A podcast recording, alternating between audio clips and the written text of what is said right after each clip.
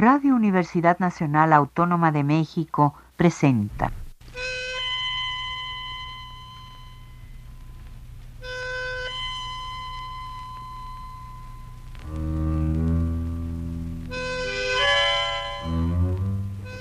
Cien años de tango.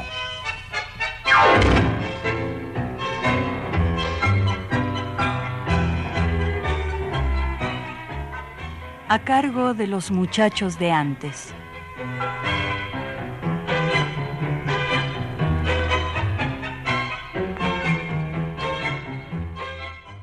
Buenas tardes, amigos tangueros de todos lados. De nuevo nos congregamos para compartir nuestro gusto, nuestra pasión por la música que cada día nos conquista más. Yo soy Miguel García y los saludo con mucho entusiasmo este primer día del último mes del año y me encantaría revisar con ustedes un tópico que desde hace muchos años deseaba compartir con ustedes, pero que al no encontrar las circunstancias adecuadas, textual, emocional e intelectualmente, había ido postergando. Pero hoy tengo el gusto de presentar ante ustedes una visión que no es descabellada, el concepto del amor cortés en los tangos cantados.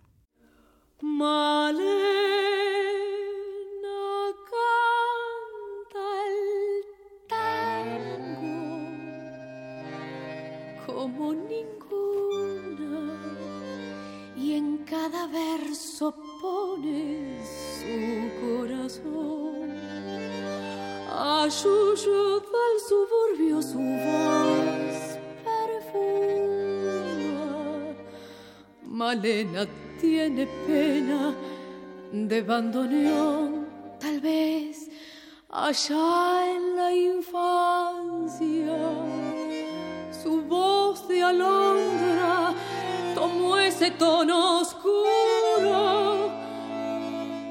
callejón o acaso aquel romance que solo nombra cuando se pone triste con el alcohol.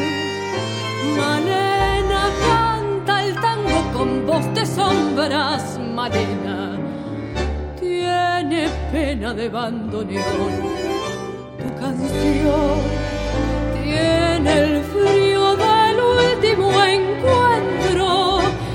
Tu canción se hace amarga en la sal del recuerdo.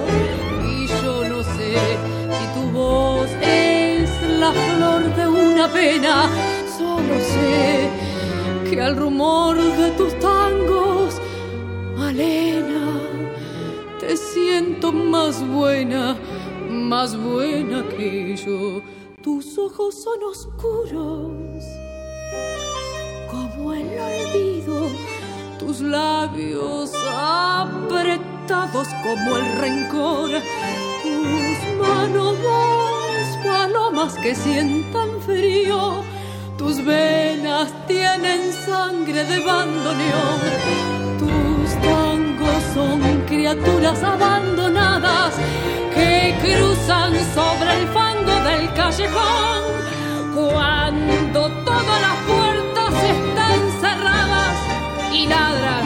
los fantasmas de la canción. Malena canta el tango con voz quebrada. Malena tiene pena de Roxana Fontán inaugura la sección musical de nuestro programa de hoy, amigos, con Malena, de Homero Mansi y Lucio de Mare. Esta hermosa pieza ilustra como ninguna la presencia del amor cortés en el tango. Podemos apuntar que el amor cortés o el fino amor se trata de una doctrina amorosa basada en cuatro fundamentos por parte del amante, la humildad, la cortesía, el adulterio y el amor entendido como una religión. Fuertes palabras, ¿no, amigos? A lo largo de este programa iremos descubriendo los detalles de todo esto. El concepto de amor cortés es relativamente nuevo en la historia de la crítica literaria y de la psicología. En su momento, como todo aquello que no nace de un día para otro, no existía una nomenclatura tan precisa para denominarlo, igual que el tango. Pero los poetas que lo cultivaron sabían que era una cosa especial, igual que los primeros cultores del tango. Y cuando aún no se acuñaba el término amor cortés para referirse a esta práctica, se hablaba del fino amor. Recuerdo ahora un par de versos del poeta español Francisco de Quevedo, quien no sabe de amor y de terneza, lo llamará desdicha, y es fineza. Y sucede que este amor cortés, este fino amor, ha pasado por distintas etapas, se ha transformado igual que el tango. Pero en el fondo hay algo que nos indica que está ahí, cuando una conducta amorosa pertenece o no al ámbito del amor cortés, así como aún con el paso del tiempo y con una diversidad infinita de formas de entenderlo y sentirlo, podemos advertir cuando, en una interpretación de música, baile o canto, hay tango.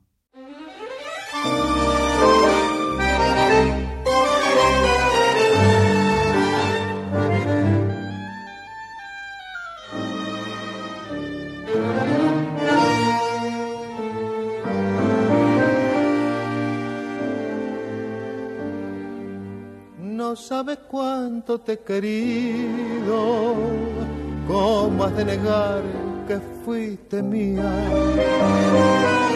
Y sin embargo me has pedido que te deje, que me vaya, que te hunda en el olvido.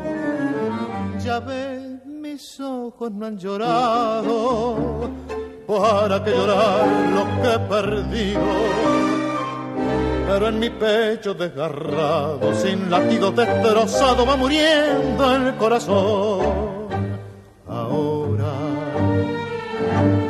Es tan profundo, ahora quedo solo en este mundo, ¿qué importa? Que esté muriendo y nadie venga a cubrir estos despojos. ¿Qué me importa de la vida si mi vida está en tus ojos?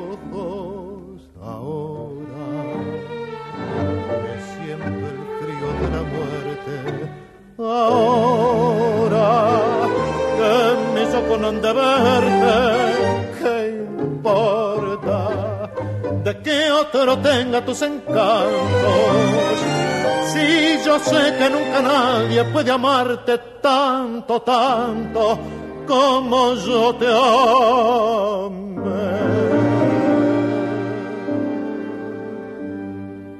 No puedo reprocharte nada. Encontré en tu amor la fe perdida con el calor de tu mirada diste fuerzas a mi vida, pobre vida destrozada. Y aunque mis ojos no han llorado, hoy a Dios rezando le he pedido que si otros labios te han besado y al besarte te han herido, que no sufra como yo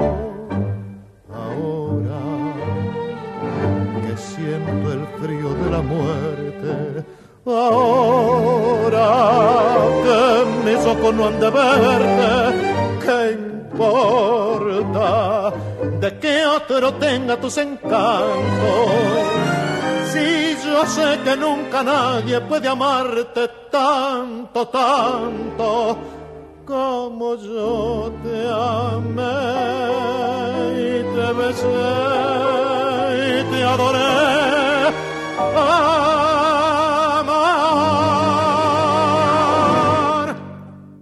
Esta pieza, con música de Charlo y letra de José María Contursi, lleva por título Sin lágrimas, y lo trajo hasta nosotros el mismo autor, Charlo con su orquesta. El amor cortés es una relación de vasallaje, en la cual se establece una serie de conductas pactadas bilateralmente. Por lo regular, la amada suele ser la mujer, casi siempre casada o comprometida, por lo cual el amante tiene que conformarse con la declaración de amor, lejos de la concreción de la unión erótica. Es incluso más importante la enunciación que la consumación. Esta doctrina de amor tuvo su origen en la Edad Media, en pleno apogeo del modo de producción feudal. Hablemos un poco más acerca de las enumeradas características del amor cortés que mencioné en el segmento anterior. Les decía, amigos, que el amante requiere de someterse a la voluntad de la amada, quien decide hasta dónde llegará en sus pretensiones. Por lo tanto, el vasallo es él, y ella la señora, la dueña. También decíamos que el amante debe cumplir con el elemento de la cortesía, es decir, la elegancia de sus manifestaciones tiene que ver con un asedio no invasivo. que vaya poco a poco convenciendo a la dama de sus sentimientos, al grado de llegar a considerar ese deseo como una especie de sublimación espiritual.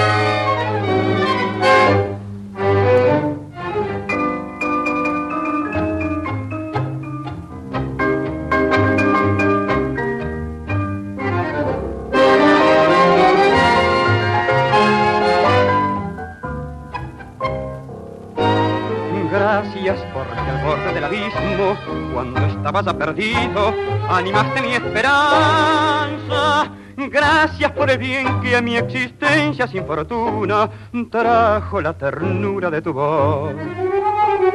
Gracias por la aurora que encendiste, por la fe que me enseñaste, por la vida que me diste. Gracias porque un día me salvaste de vivir sin corazón con tu canción noches de dolor te llamó mi oración. Y el milagro de tu amor a mi voz respondió. En la oscura cerrazón de mi vida fue tu amor como una estrella encendida. Le doy gracias a Dios por tu amor y mi amor.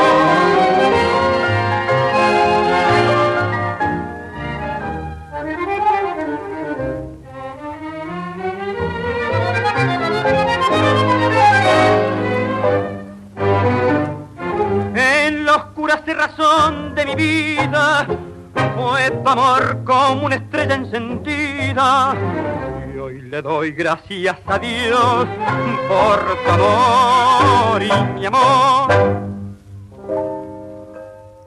Esto que escuchamos se titula Gracias, tango de Elías Randall con letra de Carlos Barr, interpretado por Osmar Maderna con su orquesta y la voz de Orlando Berry. Mencionamos el adulterio, palabra cargada de una reputación negativa, pero que en ese contexto de feudalismo, en el cual la mujer carecía de voz y voto, cuando las uniones matrimoniales quedaban firmadas por conveniencia incluso desde antes del nacimiento, la única posibilidad de ejercer su autonomía sentimental era al margen del matrimonio. Bien pensado, se trata de una de las primeras manifestaciones de liberación femenina en Occidente, pues era ella quien decidía los límites y los términos. Y por último, mencionamos la religión de amor, pues el proceso de enamoramiento y el fantasear con un desenlace feliz llevaba al amante a verlo como un método para purificar el alma. El amor por una mujer era para él un motivo para ser una buena persona.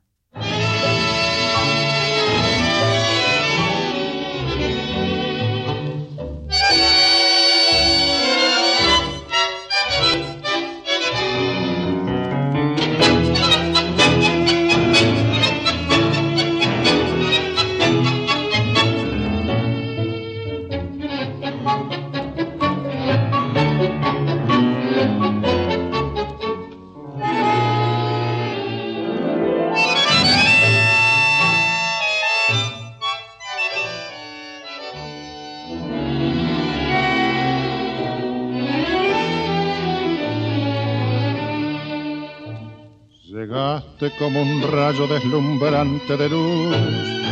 Yo andaba por el mundo sin amor ni quietud. Mis ansias ya se habían refugiado entre las ruinas de mi pasado. Traías en tus ojos, en tus labios, tu voz, la cálida promesa de un destino mejor. Mis manos y tus manos se juntaron y nuevamente palpitó mi corazón. Tú, con la magia de tu amor y tu bondad, tú me enseñaste a sonreír y a perdonar. beso era un grito de rencor en el trágico final de mi desesperación. Ves, todo aquello se fumó como brumas en el mar al llegar la luz del sol. Tú, milagrosa musiquita de cristal, tú me enseñaste a sonreír y a perdonar.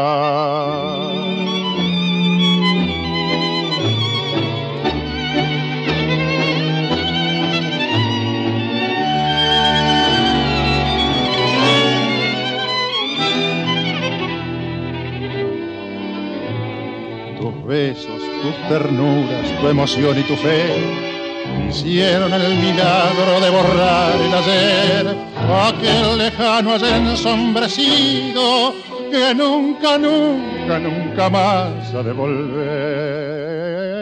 Tu milagrosa musiquita de cristal, tú me enseñaste a sonreír y a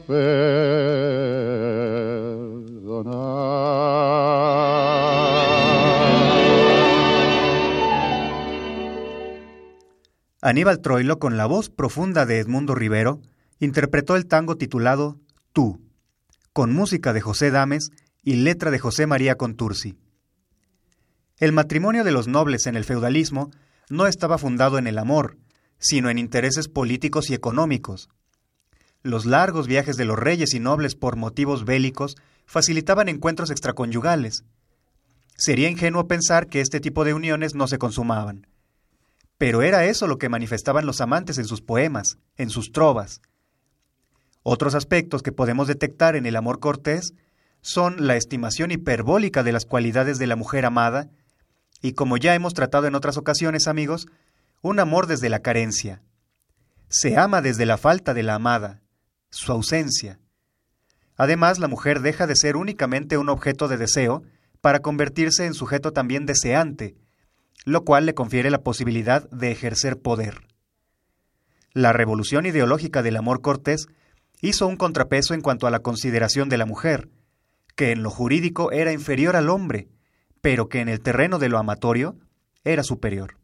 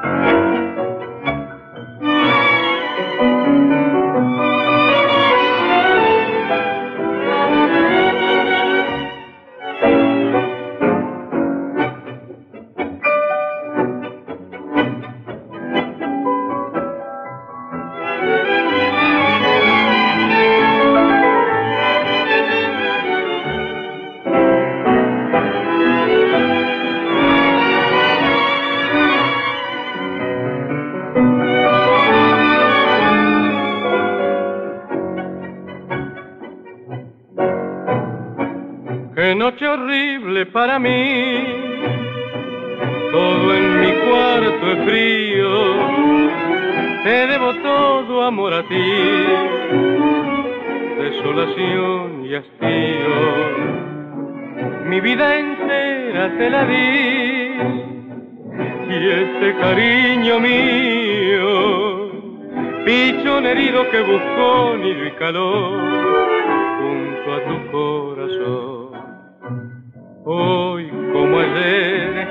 pobres ojos han quedado sin luz y en mi desvelo solamente estás tú, como una burla mi dolor. Hoy como ayer vuelvo a quedar tan solo, fue tanto el daño que me hiciste cuando olvidando mi querer te fuiste.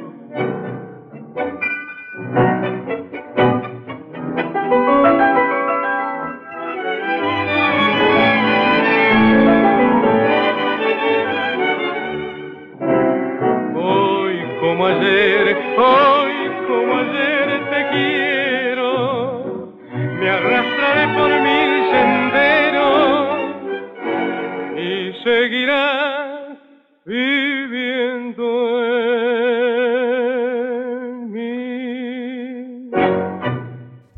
De nuevo, José María Contursi nos presenta sus versos vestidos con la música de Enrique Mario Franchini y Héctor Stamponi. El título es Junto a tu corazón, y lo interpretó Carlos Di Sarli con su orquesta y la voz de Alberto Podesta. ¿Recuerdan hace algún tiempo, amigos, un programa que presenté con el tema del amor? En ese entonces recurrí a Denis de Rougemont y su ensayo Amor y Occidente, en el cual decía a grosso modo que el amor cortés es la más acabada exaltación del amor desgraciado, que la poesía de los trovadores podría resumirse como el eterno lamento por la lejanía de la amada, y el lamento perpetuamente insatisfecho. No hay más que dos personajes, el poeta que se lamenta retóricamente y una bella dama, a la que se le dirige la lírica y cuyos actos de aparente indiferencia o discreción denotan un constante no. Se trata de una relación de vasallaje instituida entre el caballero y su dama, lo que se llamó donoi o domnei. La regla general es que la pasión nunca se concrete. Si no hubiera un obstáculo, se lo inventan, puesto que se ama no la presencia, sino la ausencia. El amor feliz no tiene ninguna historia. Lo que encadena a los amantes a ese tormento delicioso corresponde a un poder extraño que va más allá de sus deseos conscientes y de su ser tal como lo conocen, y que culmina con el desgarramiento y el sufrimiento. Se trata de amar más al amor que al objeto de amor, amar a la pasión por sí misma. Amor-pasión, deseo de lo que nos hiere y nos aniquila en su triunfo. Un amor más allá del bien y del mal.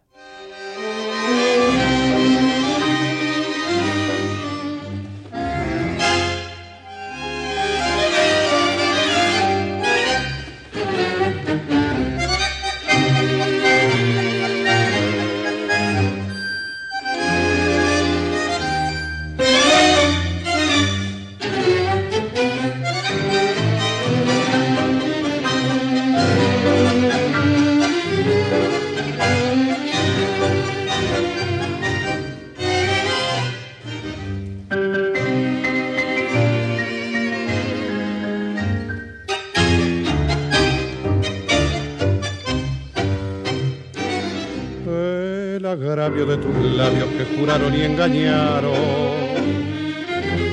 Embeleso de tu beso donde preso me quedé.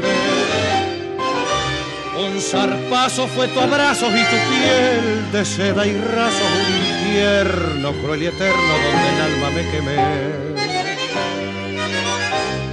El hastío con su frío y sonido en todo mío quererte fue la muerte, el perderte morir más. Qué misterio es el cariño que en la cruz de tu abandono todavía te perdono y te quiero mucho más.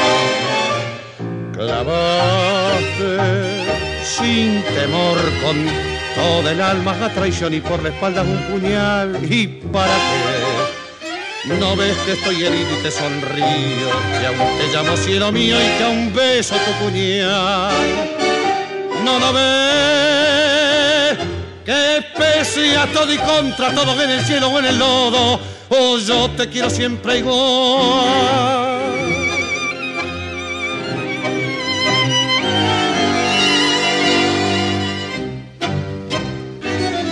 Maldecirte, no seguirte, no quererte, aborrecerte. Libertarme de tus manos rosas frescas, no poder. como un ciego, tambaleo sin tu voz, sin tu sonrisa, sin esa tierra y todo me recuerda tu querer. Siempre arde noche y tarde esa antorcha de tus ojos. En tu pelo soy abrojo que pretende ser clave como hiedra que se aferra a la piedra inevitable de tu amor, inolvidable aferrado me quedé.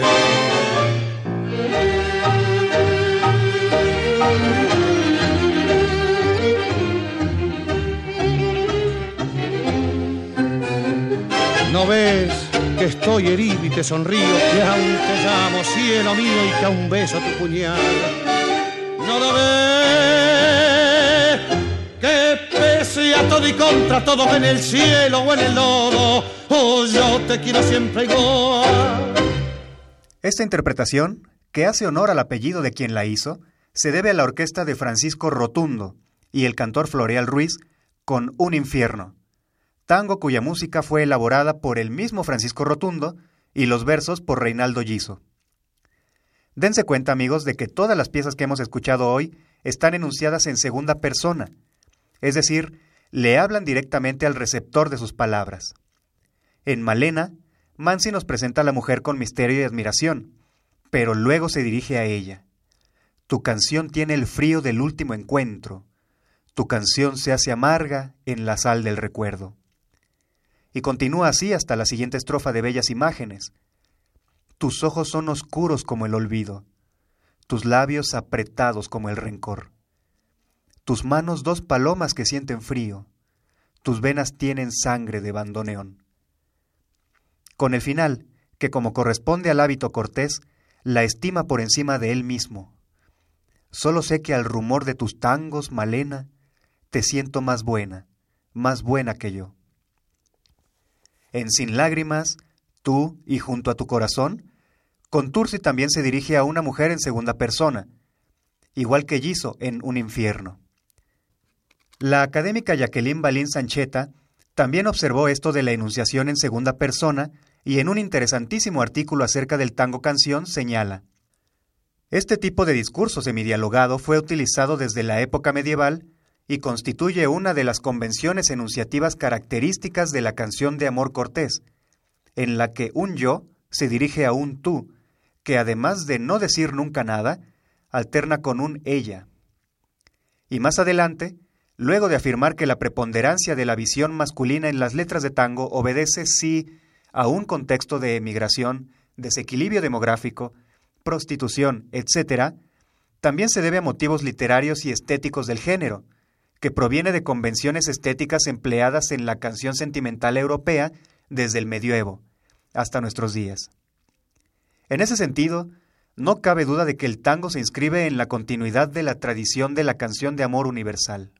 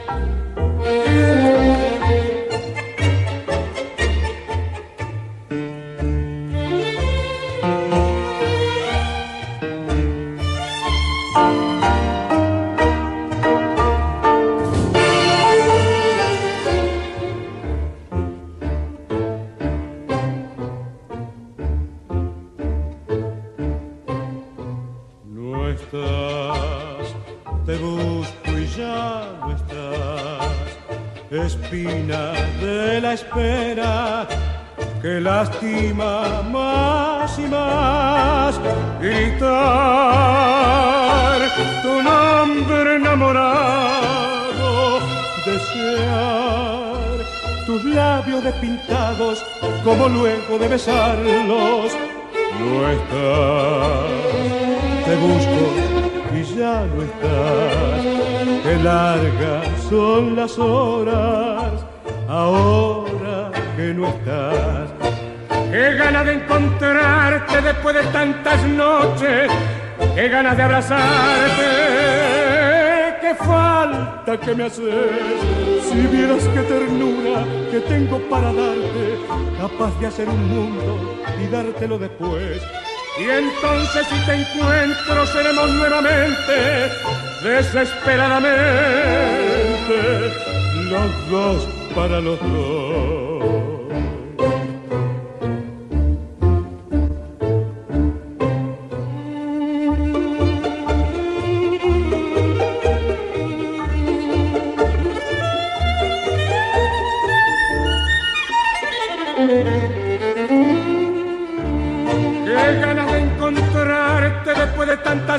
Noches, qué ganas de abrazarte, qué falta que me haces, si vieras qué ternura que tengo para darte, capaz de hacer un mundo y dártelo después. Entonces si te encuentro seremos nuevamente, desesperadamente, los dos para los dos. No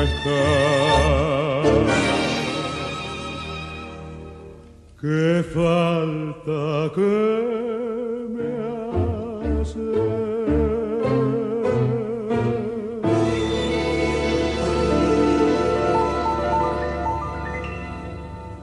Esto que acabamos de escuchar, interpretado por la orquesta de Miguel Caló y la voz de Alberto Podestá, lleva por título ¿Qué falta que me haces?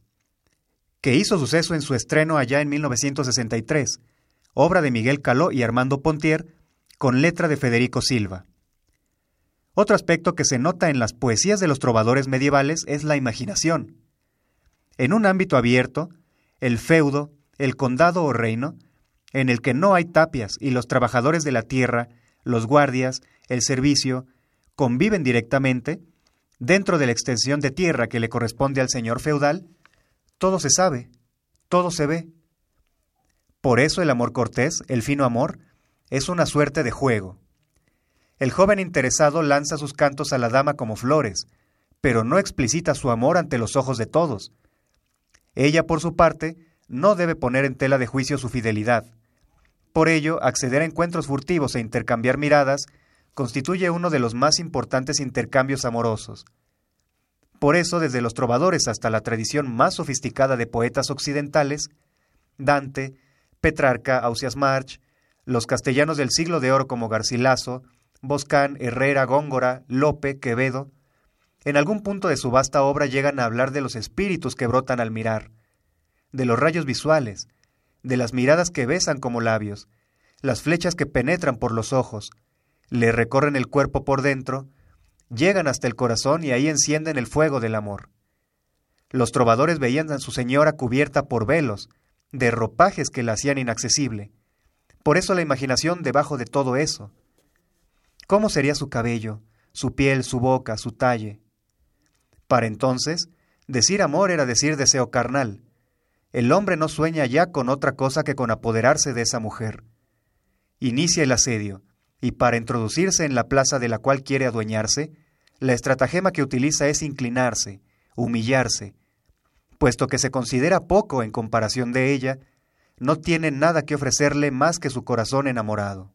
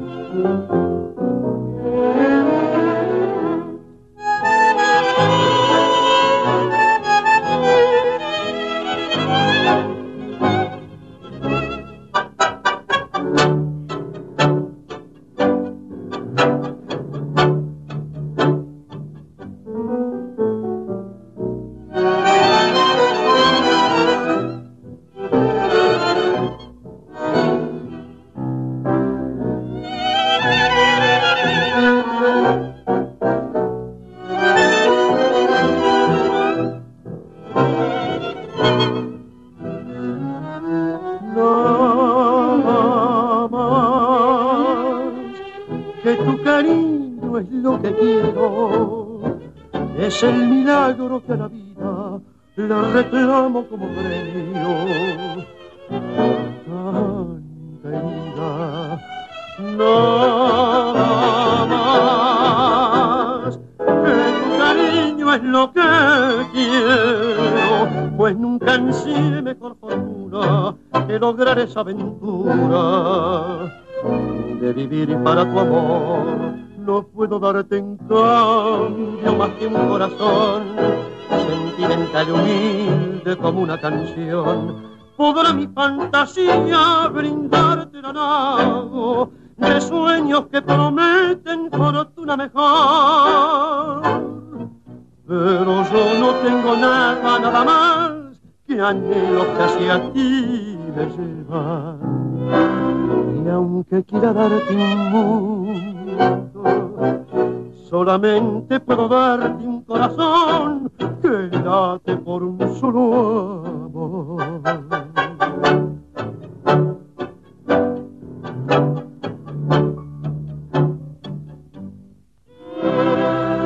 Y aunque quiera darte un mundo, solamente puedo darte un corazón por un solo La orquesta de Osvaldo Pugliese con la voz de Roberto Chanel nos dejó esta versión de Nada más que un corazón, de Manuel Sucher y letra de Carlos Barr. Ese humillarse ante la dama es un gesto conveniente, pues en realidad ella sí es superior a él en la escala social. Ella es la señora, y él apenas un paje o un servidor. Entonces, la declaración era una promesa de no dar servicio a otro sitio donde no estuviera ella. Compromete su fe, pues en ese momento ella se convierte en el Dios de él. La idolatra y queda también al margen de la religión. Los actos públicos llevan un lado oculto, así como cuando en los bailes, en las milongas, vemos a un caballero acercarse a la mesa de la dama y ésta se levanta para aceptar su invitación a bailar. Esta escena es la que ven las personas presentes, pero todo empezó previamente, furtivamente con la mirada. Ya dialogaron, ya propusieron y respondieron, ya se comunicaron con los ojos en un coloquio mudo, del que nadie más se percata. A la señora, que recibe el vasallaje del hombre, corresponde decidir si acepta o no la ofrenda que le entrega. Se entrega a sí mismo. Entonces ella es libre de ejercer su poder. Él desde ese momento deja de ser libre y se vuelve esclavo está subordinado a la voluntad de ella. Por supuesto que si ella acepta, cae en el terreno en el cual ambos quedan sujetos, pues el vasallaje no es una entrega desinteresada. Un vasallo es aquel que presta servicio al amo, sí, incondicionalmente, pero eso es de palabra, pues el amo debe recompensar dicha entrega. Por eso el señor feudal tiene a su servicio caballeros que le son leales hasta la muerte, y él les otorga a cambio innumerables beneficios. El trovador lo que desea de la señora es un beneficio solo. Todo esto, por supuesto, sucede a ocultas de todos los posibles espectadores. Por eso en las trovas, en los poemas, en las canciones, el poeta no nombra a la dama, o le da un nombre poético. En la poesía española abundan las filis, las lisis, las galateas. El amante describe cómo sería un encuentro apasionado con la amada, y aunque en la realidad efectiva no se llegue a dar, en la imaginación y en la poesía, esto ya sucedió.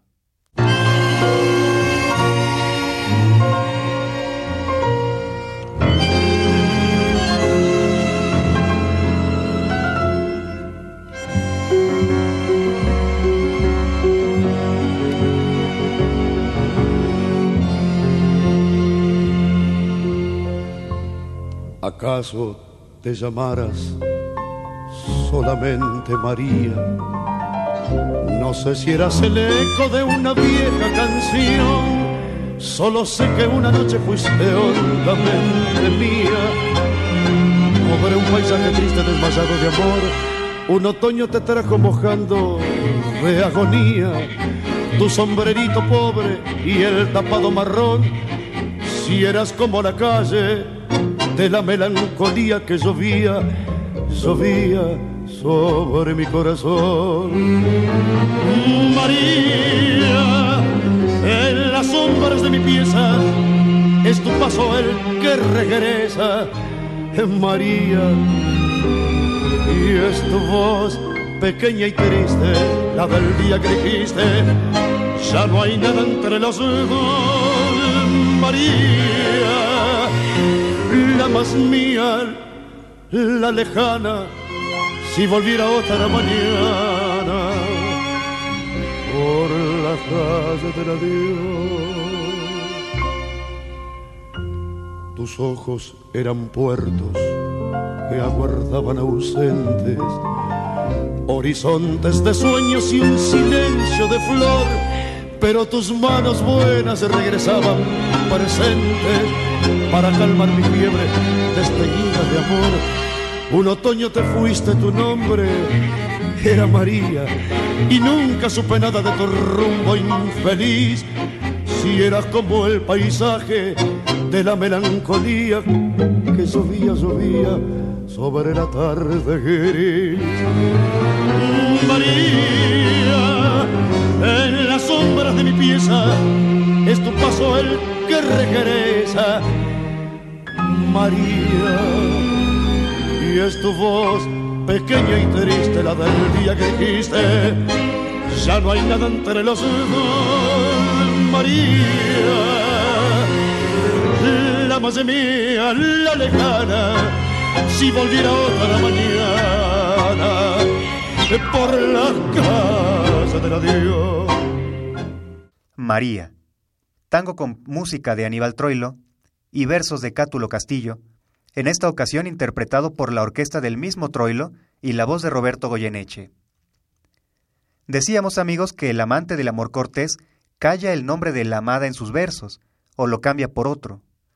Decíamos también que el joven interesado lanza sus cantos a la dama como flores, pero no explicita su amor ante los ojos de todos, pues si esto se revela públicamente, si se descubre el secreto, la mujer que no es dueña de su cuerpo, pues de hija pertenece al padre y de casada al esposo, sería castigada severamente, señalada como impía e infiel. Los tangos de los años 20 están colmados del tópico de la censura a la mujer de cascos ligeros, señalan a la que por debilidad cae en las garras de una pasión malsana. Pero ese riesgo a ser descubiertos, tanto para la mujer como para el hombre, alimenta de emoción el juego seductor, aumenta lo sabroso con el peligro y lo condimenta. Sí, ser descubiertos podría significarles inclusive una muerte dolorosa, pero vale la pena el riesgo.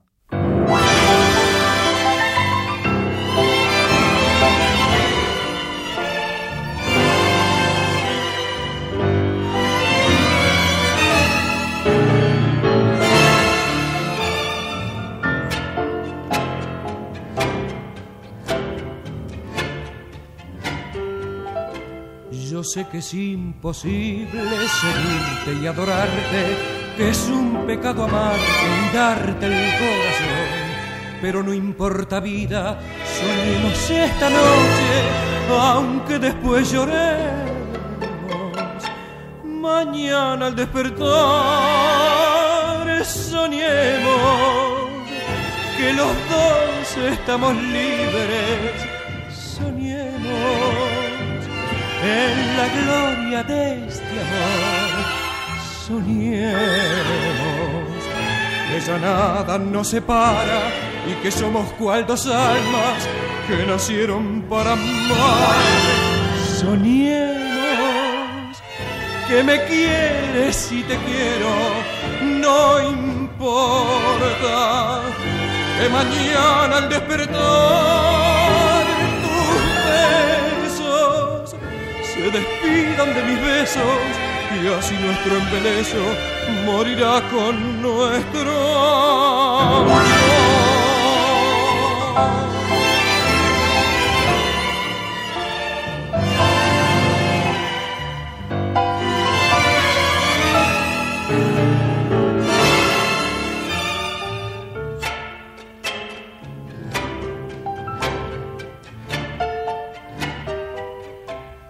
Sé que nunca nadie podría separarnos y aún no estando juntos nos une un mismo amor. ¿Acaso en otra vida muy juntos nos hacemos y nunca más lloremos la pena de este amor. Soñemos que me quieres y te quiero, no importa que mañana al despertar.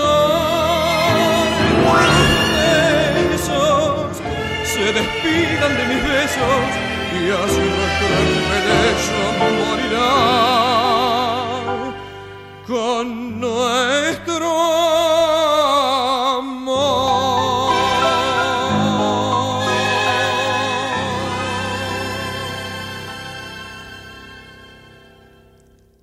Este tango, elegantemente ejecutado por la orquesta de Carlos Di Sarli y la voz de Roberto Florio, lleva por título Soñemos, de la autoría de Roberto Rufino y Roberto Caló en la música y Reinaldo Giso en la letra. La entrega amorosa, si es que llegaba a realizarse, era por grados. La dama no entregaba todo el galardón de su amor de una sola vez. Ella tomaba la iniciativa y decidía qué tanto y hasta dónde llegaba. El amante solicitaba al menos una mirada, una caricia y hasta un beso. El ritual prescribía que ella aceptara primero que se la abrazara, ofreciera luego sus labios al beso, se abandonara después a ternuras cada vez más atrevidas, cuyo efecto era exacerbar el deseo del otro. Ella ponía la pauta, jugaba a conceder y frenar, le negaba el premio hasta que el amante casi se rendía, y lo volvía a sujetar con un nuevo mensaje de aceptación. Ella podría alargar indefiniblemente ese juego, y a él le parece que ella miente, que no lo ama, pero cae de nuevo con solo una mirada nueva, con un beso nuevo.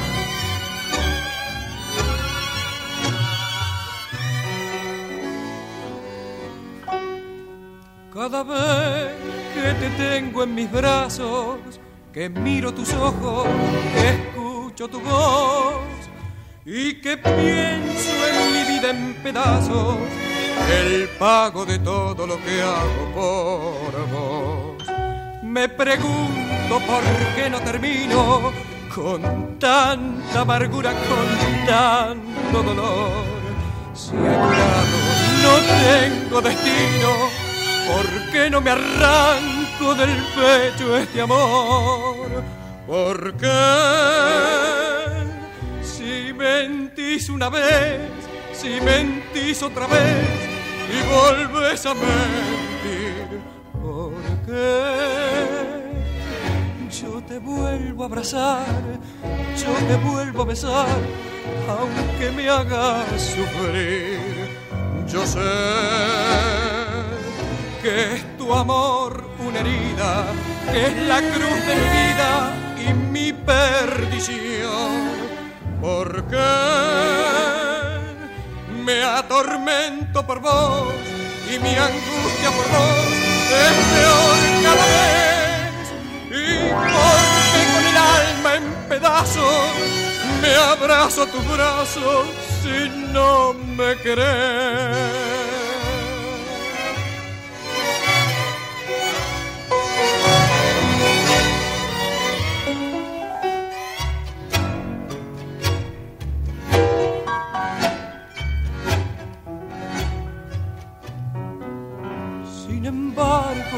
porque yo no grito que toda mentira, mentira tu amor.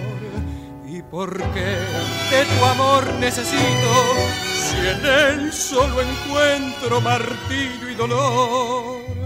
Porque me atormento por vos y mi angustia por vos es peor cada vez. Y porque con el alma en pedazos me abrazo tus brazos si no me crees. Repetimos la dosis y de nuevo hemos escuchado a Carlos Di Sarli con Roberto Florio, esta vez con un tango de Luciano Leocata y Abel Aznar, y Todavía te quiero. ¿Y qué hace el amante si sus intentos son vanos, si ella le otorga una pequeña esperanza sin concretar el roce? Porque en un escenario, la solicitud puede ser respondida con prórrogas indeterminadas, con promesas que nunca se cumplen, pero en otro, cabe la posibilidad de que la dama se niegue a entrar en el desafío, en el juego amoroso, y entonces el amante deje escapar su queja por ese rechazo. Un reclamo de amar y no ser amado, de desear sin ser deseado. Puesto que la labor del amante es amar, porfía en su empeño. Ama aún sin recibir amor de vuelta, porque para eso ha nacido. Él seguirá amándola, aunque ella le pague con desprecio.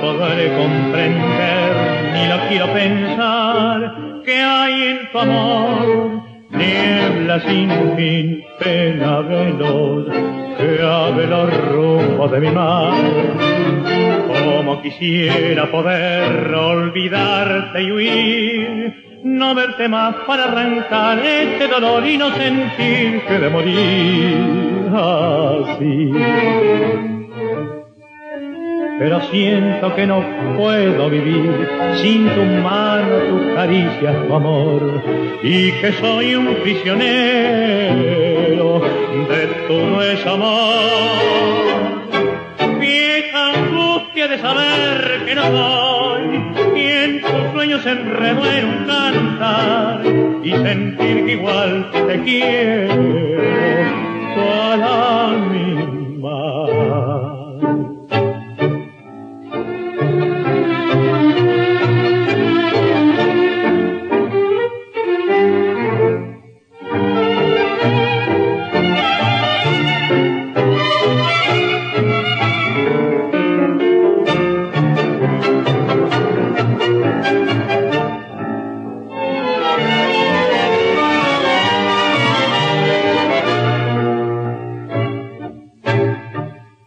Aníbal Troilo nos ha dejado esta grabación del tango Cautivo, versos de Luis Rubinstein y música de Egidio Pitaluga.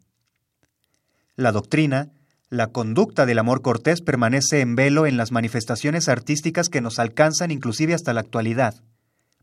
Occidentales como somos, no nos hemos podido apartar de esa manera sufridora de entregarnos, no al ser amados sino al mismo amor, consumido en la brasa del sufrimiento que aun sabiendo que viene, lo buscamos, así como los mexicanos agregamos aún más picante al platillo que ya lo es.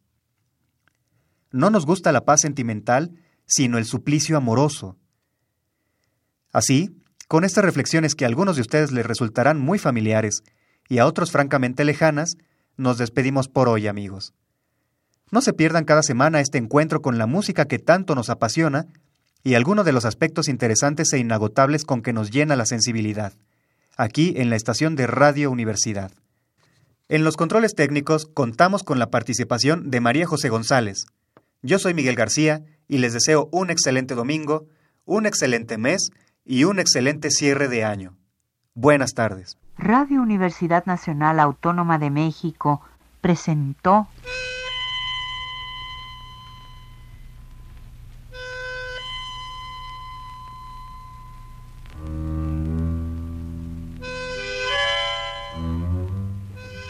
Cien años de tango.